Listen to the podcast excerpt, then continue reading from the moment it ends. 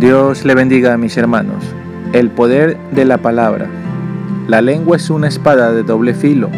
Con ella podemos bendecir o maldecir, edificar o derribar, animar o abatir, transmitir vida o muerte, aceptar o rechazar, perdonar o condenar.